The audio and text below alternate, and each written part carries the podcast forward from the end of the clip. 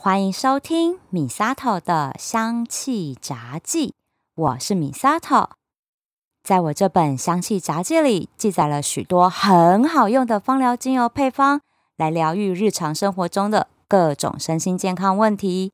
在这里和你分享，让植物香气带给你健康喜乐，守护美好的质感生活。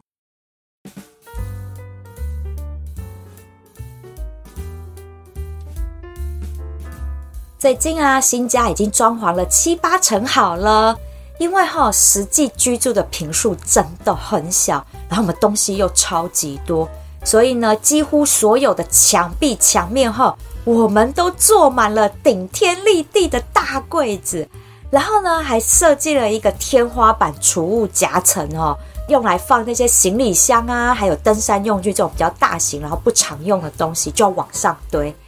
看着新家一点一滴完成，真的就觉得很开心又很兴奋。不过新家的气味真的很不好闻，都是油漆还有工业胶的那种装潢的气味，真的味道很重。难道这个味道就是所谓的甲醛吗？今天呢是米萨头的香气杂记第二季的第一百集，我想要来跟大家聊一聊气味危害这件事情。空气中的味道到底对人体有什么样的伤害？我们又可以怎么样来化解？这我今天想要来跟大家分享的。讲到气味对人体健康的危害，就一定要来说到这个疾病，那就是肺癌了。根据报道啊，肺癌已经蝉联四十二年，是台湾人癌症死亡的第一名，这真的很可怕哎。以前啦，大家总是以为啊，会得肺癌的人都是那些抽烟抽很凶的老烟枪，其实不是的。现在越来越多的肺癌患者被发掘出来，他们在日常生活中其实不抽烟的。那为什么会得肺癌呢？其实原因就来自于空气中有很多看不到的气味因子，在不知不觉中侵害了我们的健康。等到发现的时候，根本都来不及了。那像是在我们居家的生活环境里，有哪些气味会危害到我们人体的健康呢？我觉得有四大因素，分别呢是空气中的污染物 PM 二点五，还有呢厨房的油烟、家具和墙壁油漆里面含有的甲醛，第四个就是生活用品里面含有的化学香氛。第一个 PM 二点五哈，它的可怕地方。我建议大家可以回顾一下二零一五年的一部大陆纪录片，叫做《穹顶之下》。这个网络上应该还找得到啦，因为它一播出引起全世界的轩然大波。大家看完这部片之后，很多人就找到自己一直以来呼吸道过敏都治不好的原因，其实就是源自于空气污染。这部片子其实就非常的清楚，在解说 PM 二点五对人类身体的危害，而且直接剑指大陆政府追求工业还有科技进步，却无视空气污染对中国人的健康都造成了严重影响。哦，哎，这不只是呼吸道的问题哦，连带的皮肤状况、肠胃道状况也会一起受到影响的。最严重的就是得到癌症，这真的很可怕。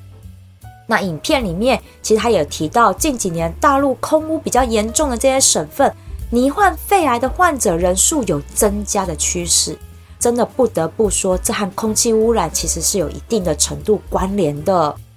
那其实台湾也一样哦，大陆的这些空气污染物也会随着大气移动飘到我们台湾来，而且我们台湾本身也有我们自己的污染来源，这空气状况有的时候真的不是很好。那像我住台北啊，台北就是一个盆地，而我又是住在淡水河边，是属于盆地低洼的地方。我每天哈、哦、评估空气品质好不好，就是从我家窗户看出去，我能不能看到一零一大楼，这就是我的指标。不要说一零一了啦，有时候那个空气真的很脏，跟雾气很大的时候，连很近很大的阳明山我都看不到了，更何况是有点远，大概就一只手指头大小的一零一大楼。这个时候哈，真的我就不敢开窗，因为开了窗，脏空气就会飘进来。但是不开窗，空气又不流通，因为像我们住的就是大套房嘛，那个对外窗而已啊。新家也差不多，其实啊，就是多一个阳台可以透气，但是一样啊，脏空气还是会飘进家里来啊。就算用空气清净机哈，我觉得是有帮助啦，但帮助很有限。难怪哈，我好几位邻居他们在装潢新家的时候都考虑说，想要直接安装全热交换器。这个机器很像是说，完全不用开窗就可以让室内室外的空气去做对流，然后净化空气的这样的一台机器。但是听说这个机器哈花费不便宜，而且在安装上面也很费工的。的确啦，如果是对于空气污染很敏感的家人哈。装这个机器对呼吸道保健的确是有帮助的，但这也不是每个人都负担得起。就算啦，就算哈家里空气干净了，但是户外脏空气这也还是很难避免的啊，因为人还是要出去嘛。所以我觉得外出戴口罩还是一个最经济实惠的方法哦。讲完了室外环境的空气污染，我想要再分享补充一个自己室内有可能产生的空气污染。那就是潮湿发霉的现象了，像是我们家里面的浴室啊、厨房，这都是属于比较容易潮湿的环境。或者像我是住河边、住山边、住海边这种大环境湿度高的地方，本来就很容易让房子啊本身就处于一个潮湿的状况。那如果我们没有定期除湿和打扫，就真的很容易长霉菌、真菌、细菌啊、病毒、尘螨这一类的。通通都会在家里面跟我们一起生活，是不是很可怕？这一些的微生物呢，他们会释放出孢子，还有一些有害的挥发性的有机物化合物，那就容易造成室内的空气污染，让我们呼吸道引发过敏的现象。甚至呢，有些人更敏感的皮肤啊，也会出现干痒或者是皮肤常常敏感的状况。所以平常真的就要注意家里面的发霉状况，我们要保持干燥，然后要常常清洁，才能够维持家里空气的干净哦。第二项居家的气味危害就是厨房的油烟啦。有专家就指出哦，像有一些这辈子从来不抽烟的妈妈们哈，会得肺癌，其实很多原因都会来自于厨房高温的油烟。这是罹患肺癌的原因之一，跟大家分享，我们常常在厨房炒菜时候的致癌的错误炒菜方式，这个我就要来跟大家分享。大家如果可以避免，就尽量避免啦。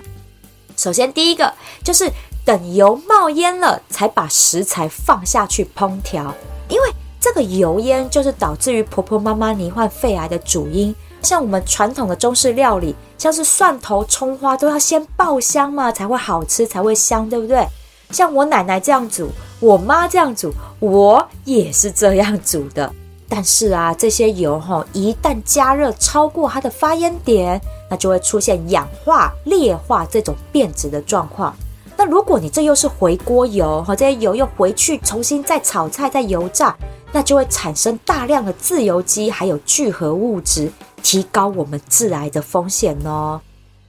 那如果呢，抽油烟机它的效果很好啦，那我们是可以降低一点点这样的罹癌风险。但是呢，现在的新的建案哈，很多都会把室内的这些设计啊，装潢成那种欧美的开放式厨房哦。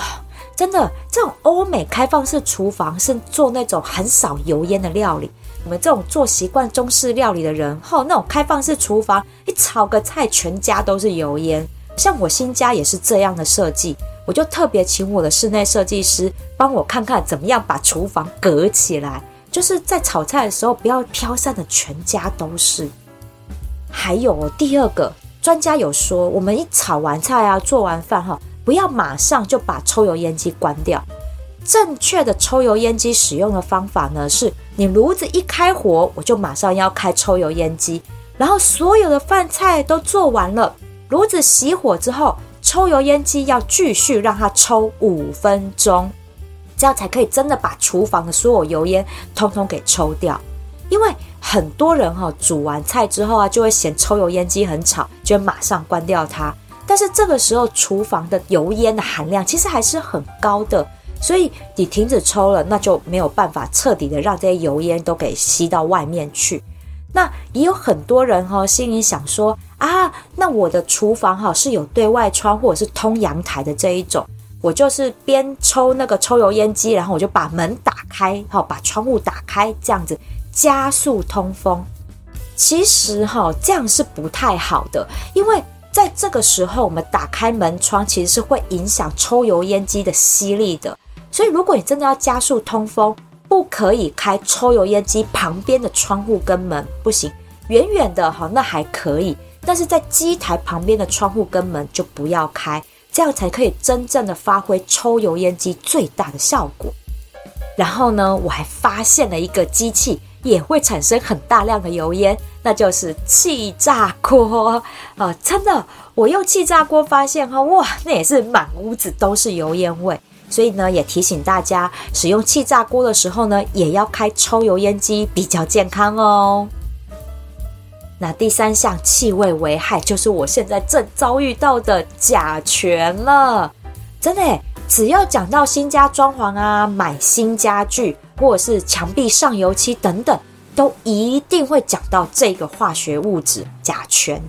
那什么是甲醛？甲醛它本身是一种没有颜色，但是具有刺激性的物质。它普遍的存在在装潢的各式各样的粘着剂里面。因为有加甲醛的粘着剂，哈，它的粘性很好，而且又有防腐的效果，所以像各种装潢会用到的甲板，哈，真的多多少少都含甲醛在。然后啊，我又是属于那种很不喜欢在墙上打洞的那一种，就能用粘的我就用粘的。这样的状况哦，我们很多的那种粘胶其实也都含有甲醛的，所以这样呢，我就会让整个新家都充满刺鼻的味道。虽然哈，世界卫生组织 WHO 已经在二零零四年公告，甲醛它就是一个致癌物质，即使短时间呢，闻到了甲醛的空气，都有可能让我们呼吸道产生不舒服的状况。而且更可怕的是，甲醛这玩意儿。不是靠透风后，然后散散空气，它就可以解决的，没有办法，它是会慢慢的从各种家具里面，然后挥散出来，然后呢渗透到我们空气里，这要长达三年到十年以上的时间才有办法消失殆尽的，这真的很可怕，所以我要闻十年有甲醛的空气吗？那真的很可怕。我有问过我的设计师，我们有办法在装潢的时候就完全杜绝甲醛这件事情吗？他说真的很难。我们的柜子哈，本身可以选择无甲醛的甲板，但是只要有用到胶的这些装潢作业，就一定会有甲醛。真的没有办法做到零甲醛，这没有办法。所以装潢完之后，只要室内的甲醛含量低于标准值。那其实对我们人体来讲都是安全的。那当然啦，就是一个老方法了。平时呢，哈，我像我之后如果要搬进新家，或者是你们家刚好买了新家具，真的就要开窗哈，多让空气流通，让这些空气散出去。我想这个是最经济实惠也有效的一个方法了。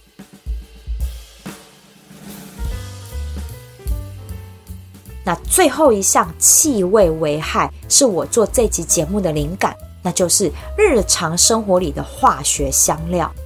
这个灵感是来自于我朋友传给我一篇日本的报道，这个报道名称叫做《香道过敏发作，日本人工香气被害的投诉暴增》。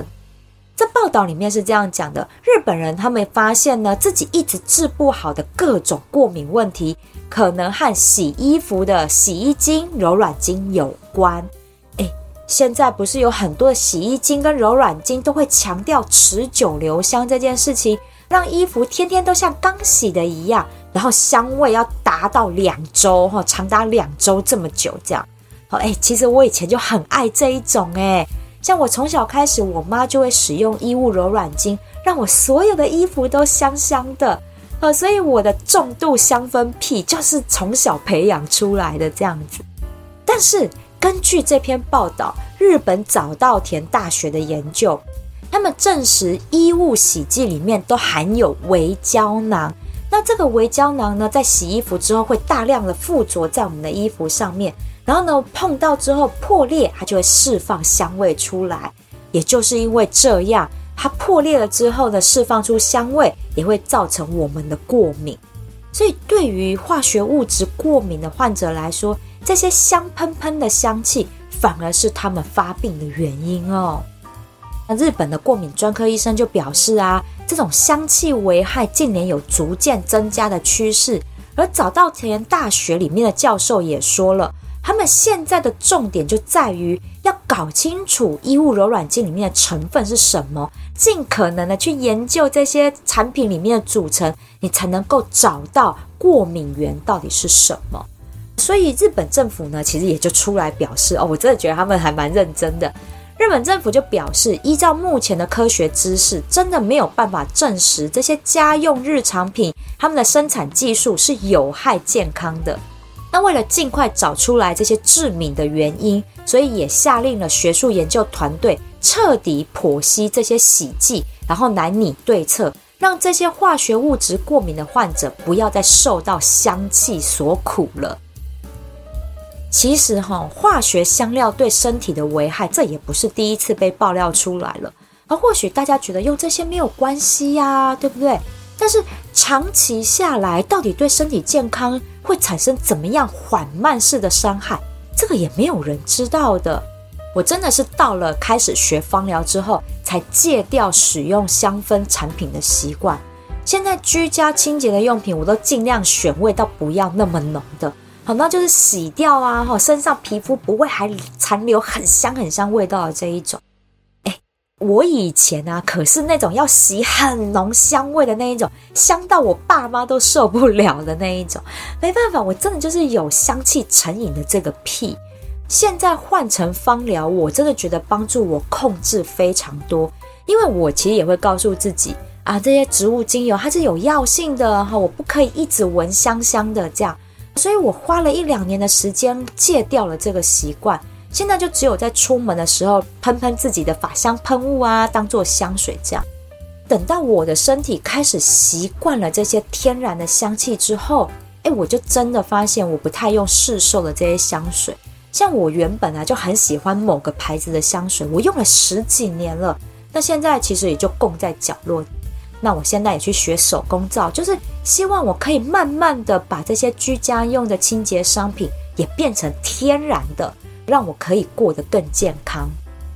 这个概念呢，其实就来自于我之前有推荐的一本书，叫做《无毒家事亲手做》，轻是很轻巧的轻哈，亲手做里面就有提到啊，我们现代人很讲究吃的健康，对不对？但是对于各种用品都充斥的刺激皮肤的物质，尤其是那些具有挥发性气体的清洁用品，很多其实里面都有导致过敏的物质在，甚至呢也含有致癌物在里头的。因为啦，这些清洁用品一定要具有这些物质，打扫起来的效果才会又快又好。但是这样的物质进到我们人体体内的时候，其实伤害力极强的，所以我忍不住会想。现在科技的进步，然后我们人呢都要求要方便呐、啊，要速效啊，所以生产的这些产品，那代价就是要牺牲我们的健康。所以这本书我真的蛮推荐大家可以来阅读一下的，因为像这样的自然清洁法，让打扫可以变成一个开心的芳疗手作体验。让我这个超级不爱做家事的人，我都觉得做家事是一件开心的事情，哈，也愿意去开始去做，然后尝试用这些天然我们自己调的这些清洁用品。因为啦，哈，其实我是一个很讨厌洗东西的人，因为我手本来就很干了，那像是洗碗啊、洗抹布、擦地板这些的工作，这些用的很多的清洁剂用完，我的手就会变超级干，很不舒服。我最近学手工皂，第一个做的就是做家事用的家事皂，因为啦哈要晾皂要晾一个多月之后才能够用，所以我现在还没有体验到。那等我休息呢，放暑假回来，我再来跟大家分享一下我用这些自己做手工皂的一些心得感想。回到这本书哈，无毒家事亲手做这本书里面就有提到了五种植物精油是我们居家打扫的好伙伴哦。首先，第一种呢，就是柑橘类精油啦，包含了像是甜橙啊、柠檬、佛手柑、葡萄柚、红橘这一类果皮类精油都可以算。因为它们都是属于抗细菌、抗病毒、抗霉菌，都有很好的效果，所以很适合用在净化居家的空气来使用。那第二个呢，就是茶树精油啦。茶树吼真的是一支非常适合一家老小的精油呢。它的药性又很温和，但是它又有很强的抗病毒、杀菌、抗霉菌的效果在，所以用在各式各样的居家打扫上都是非常适合的。但是我这边要提醒大家哦，如果家里面是有养猫咪、狗狗吼这些宠物的话，那就不可以用茶树哦。那我们建议就改用薰衣草精油。那因为薰衣草精油哈，它也是有抗菌、杀虫啊、抗微生物这些功效。那要使用哪一个品种的薰衣草精油哈，其实都可以，没有局限，一定要真正薰衣草。那我觉得哈，用在居家打扫上面，我们可以选择醒目薰衣草，睡醒的醒啊，眼睛的那个目，醒目薰衣草。因为这个品种的薰衣草，它含有微量的樟脑成分在，所以它的驱虫效果很不错。所以像是家里面容易有飞虫啊、蚊子之类的，我们用醒目薰衣草打扫环境之后，蚊虫就会减少一点哦。那如果家里面有老人、小孩和宠物的话，我还是会建议用温和的真正薰衣草是比较好的选择。再来呢，就是胡椒薄荷精油啦。胡椒薄荷精油它也是有抗微生物、抗病毒的效果，而且味道清凉，很好闻。像现在是正热的夏天，闻起来也有一种透心凉的放松感，可以一扫心中的莫名火。所以呢，现在这个时候拿胡椒薄荷精油来做居家打扫，再适合不过了。那最后一种呢，就是尤加利精油。尤加利以后也是超多种品种的。那基本上呢，每一种尤加利都有抗病毒、抗霉菌、抗细菌的这些功能在。要用在居家清洁上面啦，通常都会是选择澳洲尤加利、史密斯尤加利，还有蓝胶尤加利哈这一类温和药性的品种居多。柠檬尤加利也很适合哦，因为柠檬尤加利它含有驱虫的化学成分，叫做香茅醛，它和薰衣草精油可以搭配在一起，然后我们用酒精当做基底，就可以成为空气喷雾。味道很好闻，又可以减少蚊虫，一举数得呢。